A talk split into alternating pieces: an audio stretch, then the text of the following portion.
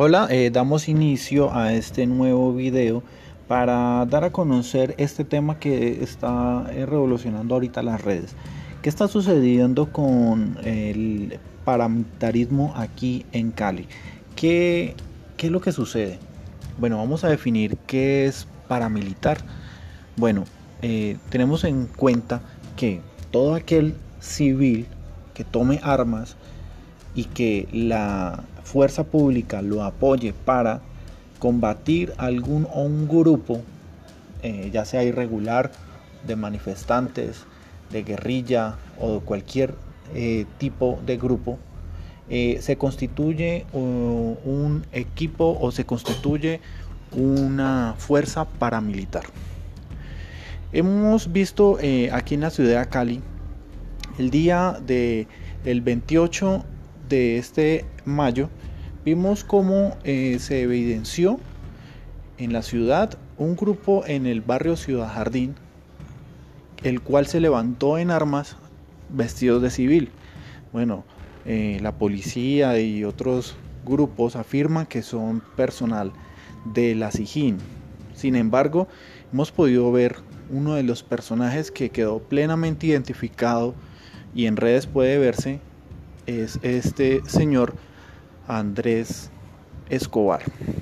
Lo vimos eh, dando eh, en Ciudad Jardín y estaba totalmente armado, amenazando a la multitud, disparando frente a ella. Fue identificado porque su rostro quedó totalmente grabado y evidenciamos que no es agente de la SIJIN ni de ningún eh, mm, cuerpo especial de la fuerza pública. Es un publicista, trabaja con redes sociales, se ha visto eh, en varias de ocasiones acompañado de personas de la farándula. Y nos preguntamos, ¿qué opinión tiene el presidente Duque, el ministro de Defensa y la fuerza pública con estos hechos ocurridos en Cali? ¿Por qué tenemos en Cali fuerzas paramilitares, aquellos que se han levantado en armas contra la sociedad y avalados por la fuerza pública.